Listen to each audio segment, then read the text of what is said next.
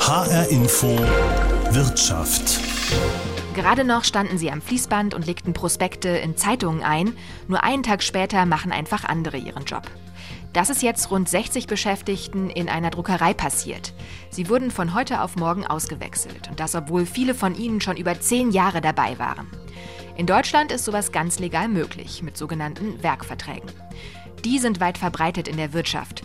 Und zumindest in der Fleischbranche soll diese Praxis deutlich eingeschränkt werden.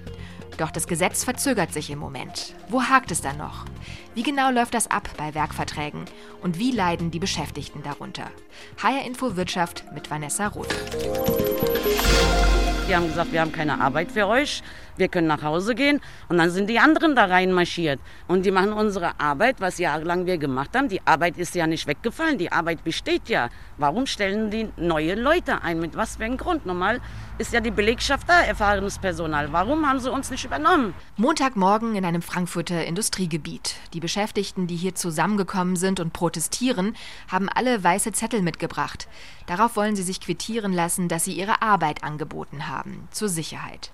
Eigentlich arbeiten sie alle als Produktionshelfer in der Frankfurter Sozietätsdruckerei in Mörfelden-Walldorf, legen etwa Prospekte in Zeitungen ein, viele nur in der Nachtschicht. Oder besser gesagt, arbeiteten. Denn seit gestern machen andere ihren Job. Noch nicht mal zwei Wochen ist es her, dass sie das auch offiziell schriftlich mitgeteilt bekommen haben. Ich finde es einfach eine Schweinerei, dass, wie gesagt, von heute auf morgen die Leute auf der Straße stehen und wissen nicht, was sie tun sollen. Ja? Und dass das sowas in Deutschland erlaubt ist, verstehe ich nicht. Ich kann es aber nicht verstehen. Ja? Wie lange sind ja. Sie denn schon dabei? Ich bin schon elf Jahre dabei. Ja. Und wir sind so den letzten Tag so rausgelaufen, mussten schnell rauslaufen, mussten eine Zeit einhalten. Ja? Man konnte sich nicht mal irgendwas verabschieden oder sonst sowas. Ja? Ich bin jetzt fast 50. Ab diesem Alter, wo man eine, noch mal eine Arbeit findet, das ist für uns leider ist nicht so einfach. Beispiel gestern Abend habe ich überhaupt nicht geschlafen, weil ich, das ist für uns echt so, so schwer. Zeit für uns und für unsere Familie leider ist das. Wie ist das möglich? Es ist kompliziert, aber gängige Praxis in vielen Betrieben. Angestellt sind die Produktionshelfer nicht direkt bei der Druckerei, sondern bei Visac, einem Dienstleistungsunternehmen. Das hat wiederum einen Werkvertrag mit der Druckerei. Doch Visac hat den Auftrag jetzt an einen Konkurrenten verloren, an Gonda, und Gonda hat sich kurzerhand andere Leute gesucht für den Job. Die Visac-Beschäftigten sind verunsichert. Was wird jetzt aus ihnen? Kommt das nächste Gehalt? Eine Kündigung hat noch keiner bekommen. Sie haben gültige Arbeitsverträge. Nach Gesprächen drinnen im Gebäude mit den Verantwortlichen von Visac kann Betriebsrätin Songül Erdal etwas beruhigen. Hört ihr bitte zu? Das erste ist entweder eine Weiterbeschäftigung innerhalb der Visac, Visac oder es wird ein Sozialplan ausgehandelt. Ihr sollt euch nicht jetzt Sorgen machen wegen dem Gehalt. Es sind ja mehrere Kollegen oben gewesen, können auch alle bezeugen. Der Gehalt wird weiterhin von der Firma Visac bezahlt. Schockiert sind trotzdem alle noch, dass sie nach über zehn Jahren einfach so ausgetauscht werden können. Bei der Frankfurter Sozietätsdruckerei heißt es, man könne das nicht kommentieren, weil es nicht um die eigenen Mitarbeiter gehe. Ein Interview gibt mir Wolfgang Jansen. Er ist Geschäftsführer der Visac Gebäudereinigung Hessen Nord. Ich frage ihn, was jetzt aus den Mitarbeitern wird. Wir haben den Auftrag äh, leider im Rahmen einer Ausschreibung zum äh, Ende des Monats, äh, letzten Monats verloren. Und wir werden ähm, diesen Auftrag auch nicht wieder weiterführen können. Also insofern haben wir den äh, Mitarbeitern mitgeteilt, dass es sich hier um einen Betriebsübergang handelt auf einen nachfolgenden Dienstleister. Das ist durchaus eine ähm, Formalie, die man einhalten muss, gesetzesmäßig einhalten muss. Und den Mitarbeitern gleichzeitig mitgeteilt, dass sie ein Widerspruchsrecht dagegen haben, innerhalb von vier Wochen zu erklären, dass sie gerne bei uns, bei der WISAG, weiter beschäftigt sein möchten. So, und allen Mitarbeitern, die bei uns weiter beschäftigt sein möchten, werden wir entsprechende Arbeitsplätze auch anbieten, anbieten können. Ähm, es sind allerdings nicht die gleichen Arbeitsplätze. Wir haben Arbeitsplätze nicht mehr in der Nachtschicht für Zeitungseinleger. Wir haben Arbeitsplätze in der Sicherheit, auch Vollzeitarbeitsplätze. Wir haben Arbeitsplätze in der Reinigung. Wir haben Arbeitsplätze in der Industriereinigung für Staplerfahrer. Es sind andere Bedingungen, die die Mitarbeiter dann durchaus äh, treffen würden. Sie sind nicht mehr im gewohnten Umfeld, in dem sie viele Jahre waren. Aber wir können sicherstellen, dass die Mitarbeiter Arbeitsplätze haben, und das auch zu verbesserten Löhnen. Weil man muss wissen, in diesem ähm, Tätigkeit des, des Zeitungseinlegens arbeitet man knapp über den gesetzlichen Mindestlohn und die Löhne in der Sicherheit, die Löhne in der Reinigung, die in der Industriereinigung sind deutlich höher wie die Löhne, die im Moment dort äh, gezahlt werden. Und was ist mit denjenigen, die vielleicht nicht einen anderen Job, dass es für die dann nicht in Frage kommen würde, weil es zum Beispiel ortsgebunden sind, weil es Leute sind, die zum Beispiel jetzt kein Auto haben, nicht so mobil sind? Würde dann eine Abfindung gezahlt werden oder wie würde das dann laufen? Ja, also die, die, eine betriebsbedingte Kündigung für einen solchen Fall, den Sie gerade abfragen, äh, wäre für uns Ultima Ratio. Wir möchten die Mitarbeiter nicht kündigen. Aber ja, wir haben mit dem Betriebsrat einen Sozialplan und entsprechende Interessenausgleiche verhandelt dann wird es für die Mitarbeiter eine entsprechende Abfindung geben, für die wir gar keine andere Lösung haben. Wie konnte das denn überhaupt so weit kommen? Weil die Mitarbeiter teilweise schon auch ähm, recht kurzfristig davon erfahren haben, dass sie dann doch nicht dort weiterarbeiten können. Hatten Sie damit gerechnet, dass der Wettbewerber die ähm, übernimmt, die Mitarbeiter? Es sind zwei Sachverhalte. Der eine Sachverhalt ist, dass die Mitarbeiter schon lange wissen, dass wir den Auftrag nicht behalten. Das ist ein Thema. Und ähm, wir haben bis zuletzt äh, gewartet, wie die Firma tatsächlich in ihrer Namensnennung heißt, die diesen Auftrag führt. Weil es ist eine Schachtelgesellschaft und da musste er wissen, wie heißt diese Firma, bevor wir diese gesetzmäßige Erklärung an die Mitarbeiter abgeben konnten.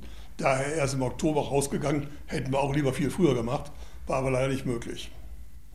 Ich hätte jetzt nur gedacht, dann könnte man ja den Mitarbeitern irgendwie ähm, nicht auf dem formalen Weg, sondern auf einem anderen Weg das mitteilen ähm, dass sie dann möglicherweise nicht übernommen werden oder sie, sie schon mal vorwarnen. Das hätte ich jetzt zum Beispiel erwartet. Den Mitarbeitern mitzuteilen, dass sie nicht übernommen werden, können wir nicht, haben wir auch nicht. Wir haben den Mitarbeitern mitgeteilt, dass es sich um einen Betriebsübergang nach 613a bürgerlichem Gesetzbuch handelt. Das ist formal auch dann notwendig, das so zu tun.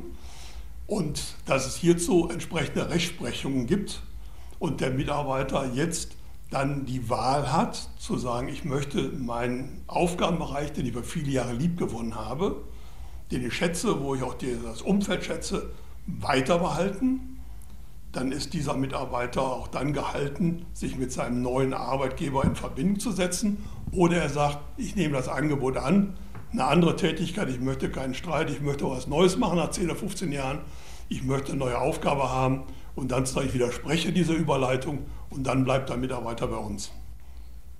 Weil Sie gerade gesagt haben, es handelt sich ja um eine Beschäftigung, die ungefähr so im Mindestlohnbereich ist.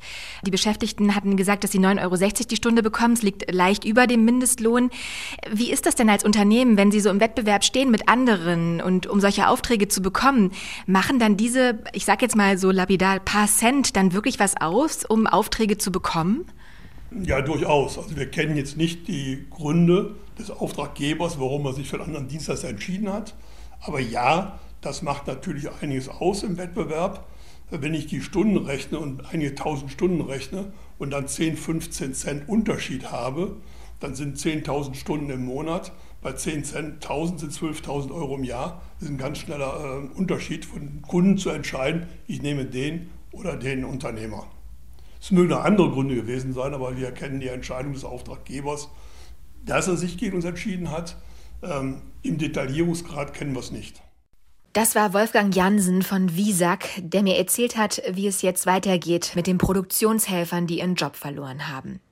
Auch an Gonder, dem Konkurrenten, der jetzt den Auftrag bekommen hat, hätte ich gerne einige Fragen gestellt.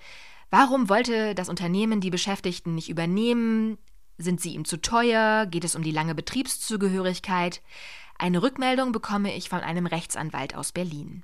Aufgrund der sehr komplexen Gemengelage und der derzeit hierzu laufenden rechtlichen Klärungen haben wir unserer Mandantin dringend empfohlen, sich derzeit zu dem von Ihnen angesprochenen Vorgang nicht zu äußern. Insofern bitten wir um Ihr Verständnis und hoffen gleichwohl, dass Sie über den Vorgang nicht in voreingenommener Weise, sondern wahrheitsgetreu und faktenbasiert berichten. Soweit die Reaktion von Gonder, dem Konkurrenten. Peter Klenter ist der Landesrechtsschutzleiter bei Verdi Hessen. Was den Einsatz von Werkverträgen angeht, hat er schon einiges erlebt bei den Unternehmen. Ich frage ihn, wie das geht, dass eine komplette Belegschaft auch nach Jahren einfach so ausgetauscht werden kann. Normalerweise ist es in Deutschland geregelt, dass nach dem Paragraph 613a BGB in solchen Situationen ein Betriebsübergang stattfindet und mein Arbeitsverhältnis besteht mit dem neuen Betriebsinhaber fort, als wäre nichts passiert. Ich muss keinen neuen Arbeitsvertrag unterschreiben. Ich nehme meine arbeitsvertraglichen Regelungen mit, was das Entgelt betrifft, was die Dauer der Betriebshörigkeit betrifft. Hier haben wir allerdings den Fall eines sogenannten betriebsmittelarmen Betriebsübergangs. Das entsteht dadurch, dass ich in einer anderen Firma für meine Firma einen sogenannten Werkvertrag erledige. Diese andere Firma, in der ich eingesetzt werde, kündigt diesen Werkvertrag mit meinem Arbeitgeber. Dann ist das Vertragsverhältnis, auf dessen Grundlage ich in dieser Firma eingesetzt werde, beendet. Und diese andere Firma sucht sich einen neuen Werkvertragsgeber, der dann dieselbe Leistung erbringt mit neuen eigenen Arbeitnehmern. Ich bin also raus aus meinem Arbeitsplatz und ein anderer arbeitet an derselben Stelle weiter. Aber warum ist es denn nicht so geregelt, dass derjenige, der den Auftrag übernimmt, dass der dann auch die Mitarbeiter mit übernehmen muss? Weil das Eigentliche des Auftrags ist ja die Arbeitskraft und nichts anderes. Das ist äh, aus meiner Sicht richtig, ähm, dass in einem solchen Fall durchaus ein Betriebsübergang vorliegt. Die Rechtsprechung sieht das allerdings anders.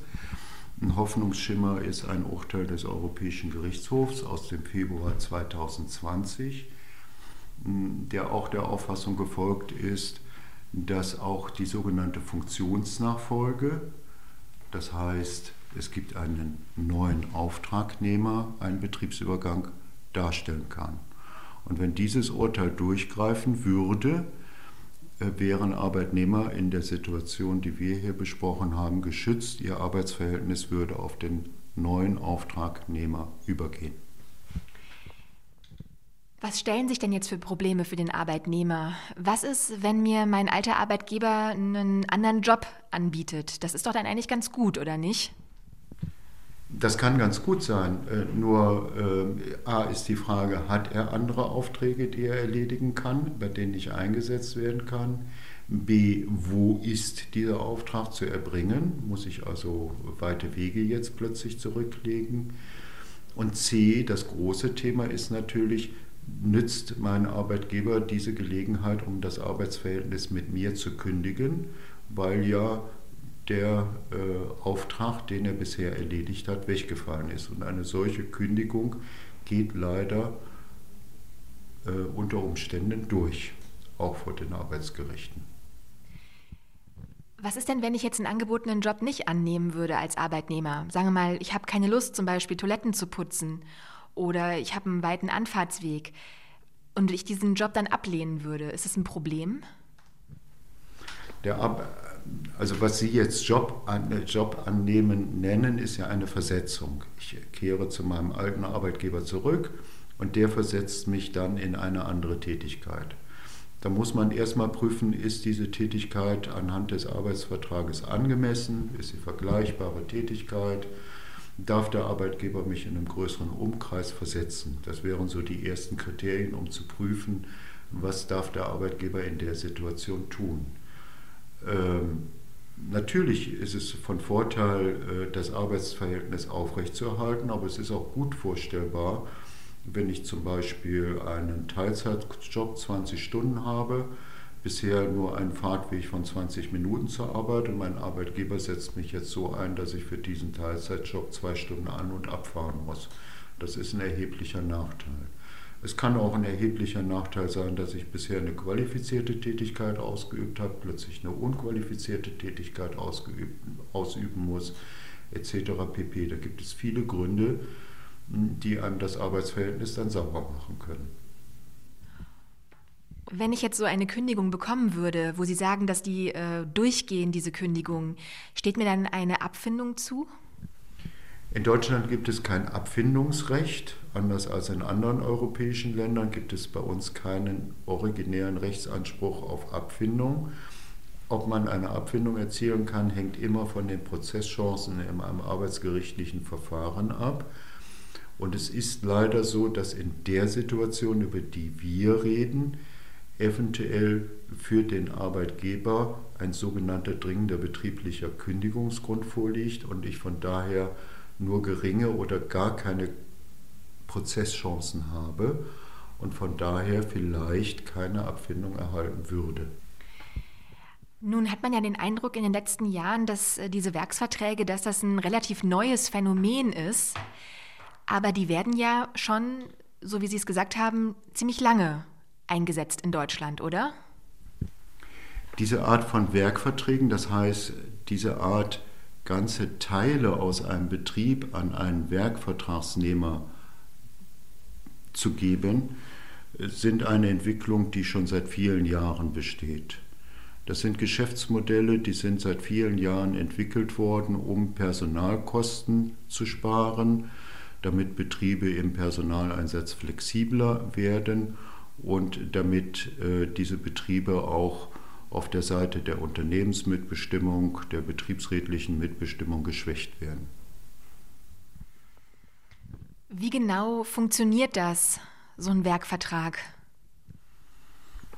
Ein solcher Werkvertrag, um ein plastisches Beispiel zu nehmen, funktioniert so, ich habe eine Fabrikhalle, in der ich etwas herstelle, sagen wir Kekse einer Firma. In dieser Werkshalle grenze ich einen bestimmten Bereich ab, sagen wir ein Fließband, und dann sage ich, die Leistung, die an diesem Fließband erbracht werden soll, soll der Werkvertragsunternehmer übernehmen. Der Werkvertragsunternehmer setzt dann seine Arbeitnehmer an diesen Fließband ein, um diese Kekse herzustellen. Und was ist der Unterschied zur Leiharbeit? Leiharbeit heißt, dass ich äh, bei einer Leiharbeitsfirma anrufe und für einen Tag oder für längere Zeiträume einen Arbeitnehmer abrufe, der als einziger Arbeitnehmer in meinem Betrieb tätig wird, um eine bestimmte Funktion auszuüben. Und warum ist es dann für Unternehmen, sage ich jetzt mal, in manchen Fällen nicht so attraktiv, Leiharbeit zu machen? Naja, also bei Leiharbeit habe ich ständig wechselnde Arbeitnehmer. Also das haben Sie heute in Krankenhäusern viel, wo kurzfristig Leiharbeitnehmer abgerufen werden. Sie haben ständig wechselnde Arbeitnehmer, die sich natürlich vor Ort erstmal orientieren müssen, vielleicht eingearbeitet werden müssen. Das sind alles äh, Umstände, die Sie vermeiden in dem Moment, wo Sie einen ganzen Werkvertrag vergeben, weil Sie wissen dann, oh, da habe ich dann einen festen Bestand von Arbeitnehmern, die in meiner Fabrikhalle tätig werden und wissen, was zu tun ist. Und man hat bei Leiharbeit ja auch die Möglichkeiten äh, eingeschränkt in den letzten Jahren gesetzgeberisch. Bei Leiharbeit gibt es eine Höchstdauer der Beschäftigung, bei Leiharbeit gibt es das sogenannte Equal Pay. Prinzip, das heißt, nach einer bestimmten Zeit, wo ich in einem Betrieb eingesetzt bin, muss ich genauso viel verdienen wie die Arbeitnehmer, an deren Platz ich eingesetzt und mit denen ich eingesetzt werde. Das sind alles Regelungen, die wir bei diesen Werksvertragskonstruktionen nicht haben. Warum ist es denn für die Unternehmen attraktiver, Werkvertragsleute einzustellen oder Leiharbeiter zu beschäftigen, wenn sie doch eigentlich in der Stunde für die ja mehr zahlen, als sie bezahlen würden, wenn sie die direkt bei sich anstellen würden?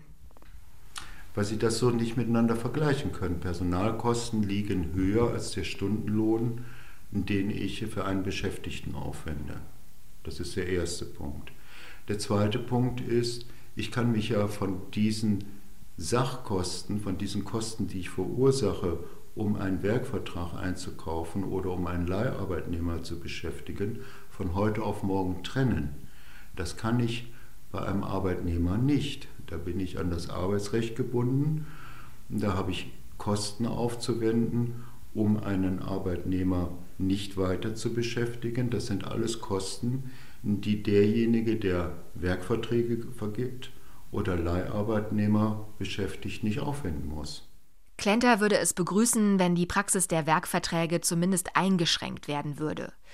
Bei Reinigungspersonal, Sicherheitsdiensten oder Kantinenmitarbeitern ist das für die meisten vielleicht noch nachvollziehbar, wenn sich Betriebe hier Fremdfirmen suchen. Doch wenn die Abgrenzung zur Stammbelegschaft immer schwieriger wird, Zumindest in einer Branche soll es jetzt Konsequenzen geben. Nach massenhaften Corona-Infektionen soll in der Fleischwirtschaft im Kerngeschäft kein Fremdpersonal mehr eingesetzt werden dürfen. Hier ist der Einsatz von Werkverträgen in den großen Betrieben auch besonders weit verbreitet. Im Sommer hat das Bundeskabinett das sogenannte Arbeitsschutzkontrollgesetz auf den Weg gebracht. Bundesarbeitsminister Hubertus Heil. Und wir werden an ein Grundübel in dieser Branche äh, gehen, es geht um die Untersagung von Werksverträgen und Leiharbeit in der Fleischindustrie, damit Verantwortung klar ist. Verantwortung für gute Arbeits- und Gesundheitsbedingungen für die Beschäftigten, Verantwortung für entsprechende Unterkünfte und auch einen guten Transport. Die letzte Lesung im Bundestag sollte eigentlich schon gelaufen sein, ist aber kurzfristig von der Tagesordnung verschwunden. Die SPD gibt dafür der CDU die Schuld. Gitta Konnemann ist die stellvertretende Fraktionsvorsitzende von CDU-CSU im Bundestag. Zuletzt hatte es sogar in Konnemanns Wahlkreis in Norddeutschland einen Corona-Ausbruch gegeben, bei Weidemark, einer Tochterfirma des größten deutschen Fleischverarbeiters Tönnies. Die Politikerin sagt, das Verbot von Werkverträgen in der Fleischbranche sei vereinbart. Allerdings fehle für sie eine Lösung für saisonale Auftragsspitzen. Denn in der Grillsaison wollen die Verbraucherinnen und Verbraucher Grillfleisch und zwar mehr als im Januar. Jetzt äh, ignoriert leider Bundesminister Heil diese Vereinbarung aus Mai. Sein Gesetzentwurf unterwandert diese Eckpunkte und zwar ganz gefährlich. Damit können die Großen leben, aber es kostet die vielen kleinen Betriebe die Existenz. Und wie sollen wir das zulassen? Aber auch die Minister ihrer Partei in der Koalition haben diesem Gesetz ja zugestimmt. Der Gesetzentwurf von Hubertus Heil geht weit über die Vereinbarung hinaus. Und das sehen die Länder genauso. Es gibt inzwischen einen Beschluss der Länder, in dem wir als Bundestag aufgefordert werden, mehr zu tun, und zwar im Hinblick auf Auftragsspitzen. Aber warum können denn Auftragsspitzen nicht mehr abgefangen werden? Ich meine, es gibt ja noch andere Möglichkeiten. Also man könnte zum Beispiel Überstunden anhäufen in den Betrieben. Es könnte Urlaubssperren geben. Gibt ja sogar die Möglichkeit im Arbeitsrecht, saisonal begründete Arbeitsverträge abzuschließen. Wo braucht man denn da überhaupt noch Leiharbeit? Leiharbeit ist ein Instrument in Deutschland, das in vielen Bereichen eingesetzt wird nicht nur in der Fleischindustrie, sondern unter anderem in den Medien, in der Autoindustrie, im Schiffbau. Und deshalb haben wir in der Großen Koalition in der letzten Legislaturperiode das zugrunde liegende Arbeitnehmerüberlassungsgesetz nochmal richtig angeschärft. Und seitdem genießen Zeitarbeitnehmer in Deutschland äh, dieselben Rechte und Pflichten wie jeder andere Arbeitnehmer auch. Das heißt, ein Zeitarbeitnehmer hat den vollen Schutz unserer Gesetze. Und gerade weil dies so ist, steht ein Zeitarbeitnehmer am Ende immer besser da als zum Beispiel ein Arbeitnehmer, der einen sogenannten Abrufarbeitsvertrag hat. Also ähm, ein Arbeitgeber entscheidet dann spontan, ob ein Arbeitnehmer kommen soll oder nicht. Ein Zeitarbeitnehmer hat ein volles, normales Arbeitsverhältnis mit einer begrenzten Stundenzahl, und eben dem vollen Arbeitsschutz. Und das ist für uns die bessere Möglichkeit, Flexibilität zu ermöglichen. Übrigens auch besser als Überstunden. Denn auch Überstunden sind ja nur in einem bestimmten Umfang zulässig und das ist auch gut so. Denn am Ende gehen zu viel Überstunden immer auch auf die Gesundheit von Mitarbeiterinnen und Mitarbeitern. Und deshalb ist das schonendste Mittel, um Flexibilität auch gerade für Auftragsspitzen wie Grillsaison oder Rostbratwürstchensaison etc. herzustellen, die Zeitarbeit. Nur ist es aber so, bei Zeitarbeit, das sagt ja schon das Wort, dieser Schutz gilt nur für eine gewisse Zeit. Das heißt, Zeitarbeiter können leichter ausgetauscht werden durch jemand anderes. Sie erwerben nie die Ansprüche durch eine langjährige Betriebszugehörigkeit. Im Schnitt verdienen sie auch weniger. Wo ist das denn der gleiche Schutz? Zeitarbeitnehmer sind Arbeitnehmer mit einem ganz normalen Arbeitsvertrag. Das heißt, sie haben einen Arbeitgeber, Das Einzige, was sie unterscheidet von anderen Arbeitsverhältnissen, ist, ähm, sie haben einen wechselnden Arbeitsort. Jeder Zeitarbeitnehmer hat einen ganz normalen Arbeitgeber. Dort erwirbt er auch Betriebszugehörigkeiten. Er hat das Recht, einen Betriebsrat zu wählen. Er hat den Anspruch auf IQP nach einer bestimmten Zeit und bis dahin den Anspruch auf einen Tariflohn. Können Sie das dann nochmal sagen, wie diese Regelung aussehen soll, dass Arbeitsspitzen abgefangen werden können, beziehungsweise dass Leiharbeit weiterhin möglich sein soll? Wie stellen Sie sich das dann genau vor? Wir wollen in begrenztem Rahmen Zeitarbeit erlauben. Insoweit haben wir zum Beispiel vorgeschlagen eine Quotenregelung. Es gibt noch weitere Vorschläge. Wer hier jede vernünftige Lösung blockiert, opfert am Ende die kleinen und mittelständischen Betriebe in der Fleischverarbeitung. Es wird viel über die großen gesprochen, aber wir haben in Deutschland 1300 kleine Fleischbetriebe. Wir wollen diese Betriebe in Deutschland mit ihren Mitarbeiterinnen und Mitarbeitern erhalten und damit übrigens auch regionale Produktion von Fleischprodukten, äh, von denen am Ende auch Verbraucherinnen und Verbraucher profitieren. Genau für diese kleinen Betriebe soll es ja nicht gelten, erst ab 50 Mitarbeiter. Ja, das ist aber auch ein kleiner und mittelständischer Betrieb. Denken Sie denn, dass das Gesetz noch diesen Monat in den Bundestag kommen kann? Weil sonst könnte es ja nicht Anfang des Jahres in Kraft treten. Die Entscheidung, ob das Gesetz in der kommenden Sitzungswoche auf der Tagesordnung des Deutschen Bundestages stehen wird, liegt bei der SPD und hier insbesondere bei Herrn Bundesminister Heil. Sagt Gitta Konnemann, Fraktionsvorsitzende der Union im Bundestag. In einigen Fleischbetrieben tut sich durch den öffentlichen Druck auch ohne das Gesetz bereits etwas. Mitarbeiter wurden fest angestellt. Nach Angaben der Gewerkschaft NGG etwa auch bei Wilhelm Brandenburg mit Standorten in Dreieich und Frankfurt. In dem Betrieb, der zur Rewe-Gruppe gehört, gibt es seit Oktober im Kernbereich der Produktion keine Werkverträge mehr. Die Gewerkschaften wollen dennoch auch Leiharbeit unbedingt verbieten, weil sie befürchten, dass das ein Einfallstor sein könnte für Missbrauch. Wie ging es bei den Beschäftigten von Visak weiter, die von heute auf morgen ausgetauscht wurden? Ich hake noch einmal bei Betriebsrätin Songül Erdal nach. Erdal, guten Morgen. Guten Morgen, Frau Erdal. Vanessa Rothe hier von HR Info. Ja, hallo. Hallo. Ähm, ja, was ist denn äh, bei Ihnen rausgekommen jetzt? Also, die, der Interessenausgleich und Sozialplan ist vom Tisch. Die Visak hat das selber zurückgezogen.